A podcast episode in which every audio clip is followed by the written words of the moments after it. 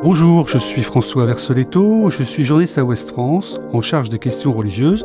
Vous écoutez État d'âme, le podcast qui parle des religions au pluriel et de spiritualité. Au programme, des parcours, des témoignages ou encore des questions d'actualité. L'Église catholique traverse une crise particulièrement grave. Les révélations en série des crimes pédophiles, des abus sexuels et spirituels ébranlent et fragilisent toute l'institution et questionnent les fidèles. Alors sous le choc, certains cèdent à l'accablement ou quittent euh, le navire qui tangue dangereusement. D'autres prennent la plume, voire le bistouri pour crever l'abcès, comme vous, René Poujol, ancien directeur de la rédaction de Pèlerin et blogueur régulier.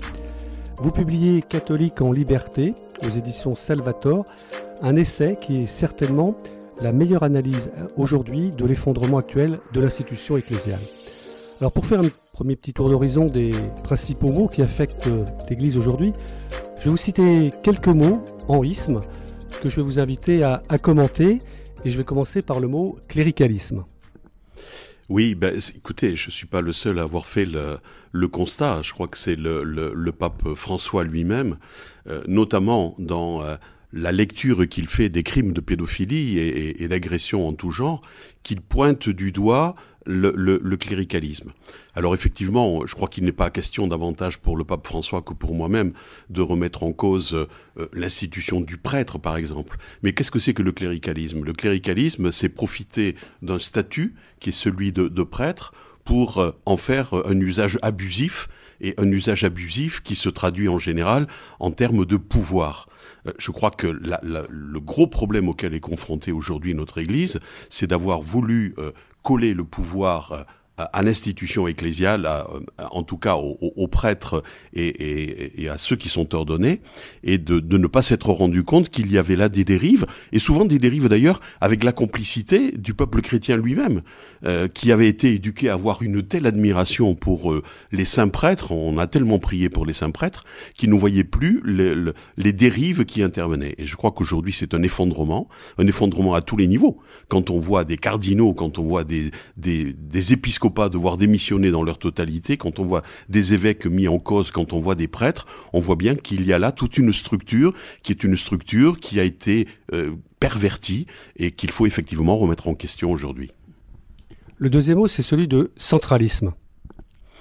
Alors ça, le centralisme, euh, euh, on peut se poser la question de savoir est-ce que l'évangile serait arrivé jusqu'à nous euh, en 2000 ans de, christianisme s'il n'y avait pas eu d'une certaine façon une forme d'institution hein, qui est l'institution euh, ecclésiastique. Mais est-ce que l'institution exigeait que l'on se cale à ce point depuis euh, depuis le, le siècle finalement depuis Constantin sur la structure qui était celle de l'Empire romain? L'Église est devenue s'est coulée complètement dans la structure de, de l'Empire romain.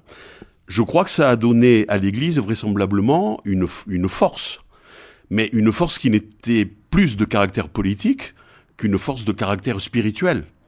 Et euh, on voit aujourd'hui effectivement la difficulté qu'il y a, euh, et je crois que c'est l'une des causes profondes de la crise que traverse notre Église, plus que les problèmes de pédocriminalité, à cette espèce de centralisme qui fait que on a l'intuition, enfin en tout cas ceux qui sont dans la curie à Rome, peuvent avoir l'intuition qu'il faudrait que l'Église universelle, c'est-à-dire un milliard et demi de fidèles, marche au pas, euh, indépendamment de la culture qui est la leur, indépendamment du fait qu'ils sont en Amérique latine, en Asie, en Europe, euh, dans des pays développés ou des pays encore économiquement sous-développés, et que tout le monde ne marche pas de la même façon. Je crois que là, on a touché la limite de l'expérience et que l'intuition du pape François, c'est qu'on ne s'en sortira que si on décentralise et si on est dans une logique euh, de, de restitution du christianisme et d'inculturation dans les différentes cultures et, et, dans les différents pays euh, qui constituent aujourd'hui le, le monde chrétien.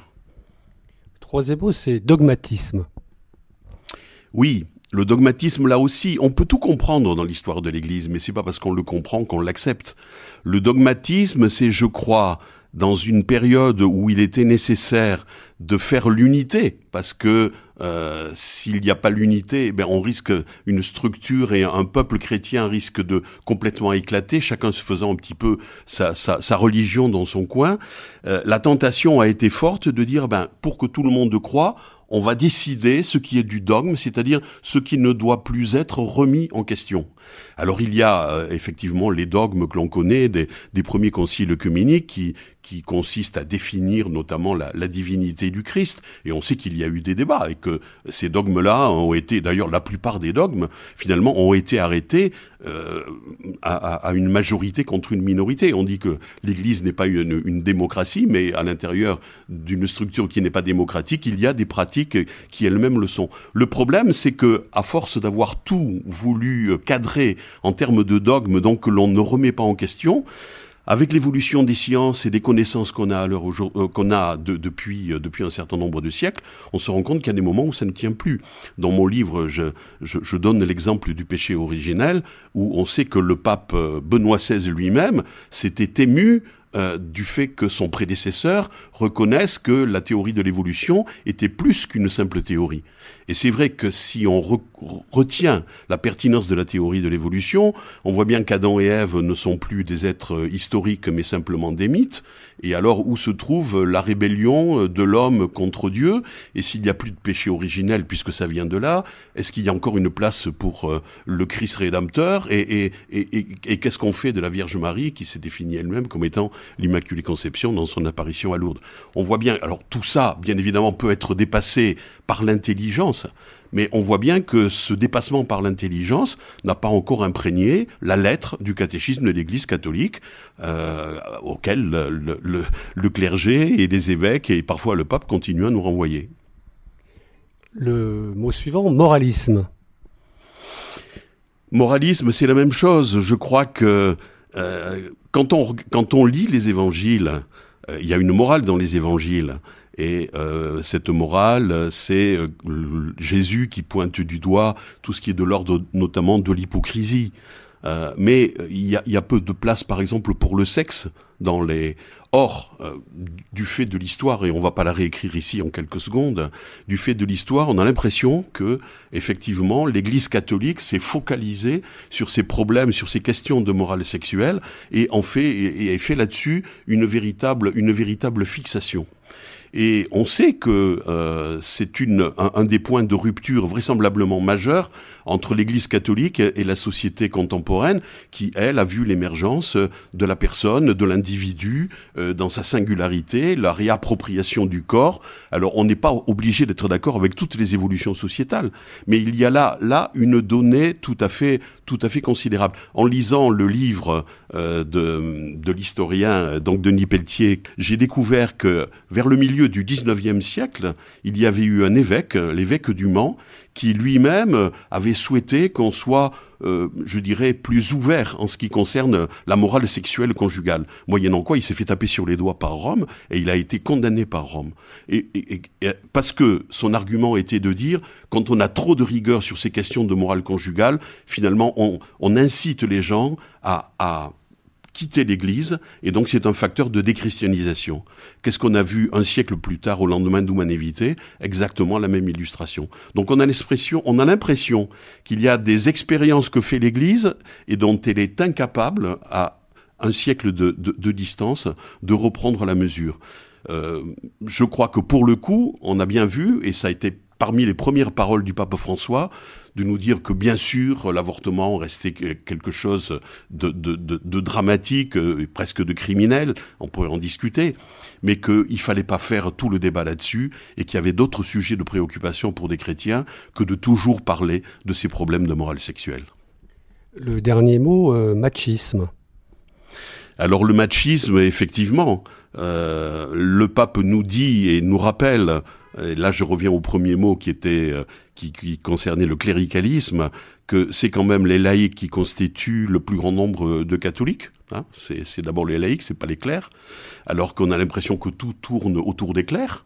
Là où est le clerc, là est l'Église. Le pape nous dit non, l'Église est là où se trouvent les fidèles et les fidèles, ils sont laïcs. Et à l'intérieur de ces laïcs, effectivement, il y en a une bonne moitié, sinon une grande moitié, qui sont des femmes. Et on voit bien que dans l'histoire, euh, on a structuré le pouvoir parce que le pouvoir était lié au sacerdoce, parce que le pouvoir était lié aux ministères ordonnés. On a lié tout le pouvoir uniquement euh, aux, hommes, à la classe masculine, alors qu'on a aujourd'hui des femmes qui à la fois ont l'intelligence, je pense à un certain nombre de, euh, de nos théologiennes françaises qui sont absolument admirables, d'intelligence, de profondeur et, qui nous secouent, et que ce sont les femmes qui tiennent souvent les rênes. Euh, c'est pas parce que je suis dans la ville de Rennes, mais qui tiennent qui tiennent les rênes de, de, de, de la vie de l'Église et voir qu'elles sont à ce point écartées de situations de pouvoir et de décision est quelque chose d'absolument scandaleux. Anne-Marie Pelletier, qui est une grande théologienne, disait récemment dans une interview à la Croix qu'on arrête de nous parler de complémentarité au sein de l'Église entre les hommes et les femmes. Le problème n'est pas un problème de complémentarité, le problème est un problème d'égalité des droits. Et c'est une femme qui le dit. Alors votre démarche, elle se veut honnête et au service euh, de l'Évangile. Vous restez catholique, mais en quelque sorte à condition euh, d'exercer un, droit d'inventaire. Oui, je crois que c'est ce que j'ai découvert euh, à l'âge de 20 ans. on était dans l'effervescence de, Vatican II. On voyait bien toutes les questions qui se posaient. Et je crois qu'effectivement, j'ai eu le sentiment à ce moment-là que l'Église, qui était par tradition familiale qui était qui était ma référence religieuse, j'avais envie d'y rester parce que le visage du Christ me disait quelque chose, mais que de toute évidence, je ne pourrais y rester que si je respirais un petit peu en altitude et en liberté. Et euh, d'où le titre d'ailleurs du livre Catholique en liberté. Et je dois dire, euh, sous forme d'hommage à l'Église catholique, que j'ai quand même pu, pendant 50 ans, à travers la vie associative, à travers de fortes responsabilités dans la presse euh, confessionnelle, puisque j'ai été 10 ans directeur du Pèlerin, j'ai pu respirer en liberté. Et si j'avais pas eu cette latitude, euh, je crois que comme beaucoup de mes camarades de ma génération, vraisemblablement, je me serais éloigné sur euh, sur la pointe des pieds, euh, voilà, et je serais plus d'église, alors que je tiens à rester d'église et à bagarrer aujourd'hui pour que mon église retrouve un, visage d'évangile. Alors fort bien, René Poujol, mais vous faites justement partie de cette génération qu'il est convenu d'appeler les catholiques conciliaires, hein, vous venez de, le rappeler. C'est une génération aussi qui se voit reprocher de n'avoir pas su transmettre sa foi chrétienne. Alors, dans ces conditions, j'ai envie de, vous demander, mais est-ce que vous êtes le mieux placé euh, pour euh, faire ces critiques et, et mettre euh, donc quelques préconisations? Je me rends compte que d'abord, je crois que c'est un faux, c'est un faux débat cette histoire d'avoir su transmettre la foi chrétienne, parce que ce sont toutes les institutions qui avaient à transmettre qui se sont trouvées dans un tel contexte de chamboulement sociétal que la transmission ne s'est plus opérée. Euh, l'éducation nationale n'a pas davantage transmis, la justice n'a pas transmis, l'armée n'a pas transmis, la police n'a pas transmis, personne n'a transmis. Et je note que parmi, je ne vais pas le citer, mais il y a un, prêtre de cette nouvelle génération euh, qui porte facilement le col romain et la soutane, qui souvent a bagarré avec moi sur les réseaux sociaux en accusant effectivement ma génération de n'avoir pas transmis. Or, ce prêtre était récemment sur euh, euh le, le, réseau RCF, où alors qu'il a une quarantaine, une quarantaine d'années, et il se confiait à un journaliste en disant j'ai quand même une tristesse dans mon ministère, c'est de voir que des jeunes que j'ai connus lorsqu'ils avaient 15 ans, je les ai connus dans la catéchèse euh, au lycée, je les ai connus dans le scoutisme, je les retrouve dix ans plus tard et, et je me rends compte qu'en fait, ils ont rompu avec l'Église. Ils ont quitté l'Église, ils ne, ils ne se confessent plus, ils ne vont plus à la messe, etc. Qu'est-ce qui s'est passé? Et donc j'ai envie de lui dire, voyez bien, cher ami, que c'est pas uniquement ma génération, mais que la vôtre est confrontée exactement à la même chose. Euh, il y a une anecdote que j'aime beaucoup et qu'on rapporte et que je rapporte dans mon livre, euh, un cardinal français que j'ai pas pu identifier, qui demandait au général de Gaulle, euh, peu de temps après après Vatican II, qui disait au général de Gaulle, mais mon général, est-ce qu'on peut continuer à louanger l'Église catholique pour le courage révolutionnaire de, de Vatican II, alors même qu'on voit les vocations s'effondrer et les églises se vider? Et le général de Gaulle lui répond, vous savez, l'effondrement du barrage de Malpassé en 1959, qui fit 423 victimes, n'est pas venu du fait qu'il y avait une mauvaise structure dans le barrage, c'est que le sol s'est effondré. Et je crois que la véritable réflexion que nous avons aujourd'hui, et dont nous n'avons pas pris la mesure, c'est qu'effectivement, sur le plan de la civilisation, dans ces années 68-70, le sol s'est effondré. Le sol s'est effondré pour tout le monde. Il s'est effondré pour l'Église, il s'est effondré encore une fois pour l'université, pour l'enseignement, pour la justice. Et nous sommes en train, euh, douloureusement, d'essayer de reconstruire une société euh, mais encore faut-il qu'on soit capable d'analyser la dimension et l'importance de l'effondrement euh, auquel on a eu à faire face. Alors pour terminer, je voudrais vous poser une question euh, qui évoque le titre d'un livre de Jean Delumeau, illustre Redet, récemment disparu. Le christianisme va-t-il mourir? C'est un livre qui m'a beaucoup frappé. Lorsqu'il est paru, je crois que c'était en 1971. Je l'ai lu peu de temps après et j'ai été euh, absolument euh, admiratif euh, de, de, de, la réflexion déjà à l'époque de, de, de Jean Delumeau. Et c'est un livre que j'ai relu récemment. Je l'ai dans un coin de ma bibliothèque où il y a une vingtaine d'ouvrages que je relis régulièrement. C'est un livre qui n'a pas pris une ride. Et Jean Delumeau nous disait à la fois qu'on avait peut-être trop magnifié euh, une, une, comment dire, une chrétienté qui n'avait vraiment jamais existé. Simplement, on était tellement sous la férule de, de la hiérarchie catholique et du monde catholique, on avait l'impression qu'il y avait une espèce d'unanimité, alors que dans le fort interne, c'était c'était pas vrai. Mais par rapport à la question, le christianisme va-t-il mourir? La réponse de Jean Delumeau est bien évidemment non. Euh, une forme, une structure, euh, une superstructure cléricale peut mourir, mais le christianisme lui-même non, puisque c'est Jésus qui est au cœur, qui est au cœur de ce christianisme. Mais il avait quand même une réflexion que j'ai repris d'ailleurs, je crois, dans mon livre, dans laquelle il disait le christianisme ne va pas mourir, mais le christianisme du début du XXIe siècle, de toute évidence, sera un christianisme qui sera sur axé sur les laïcs et sur les fidèles et dont tout cléricalisme sera exclu. Et avec 50 ans d'avance, il avait l'intuition de ce qu'allait nous dire le pape François. René Poujol, merci.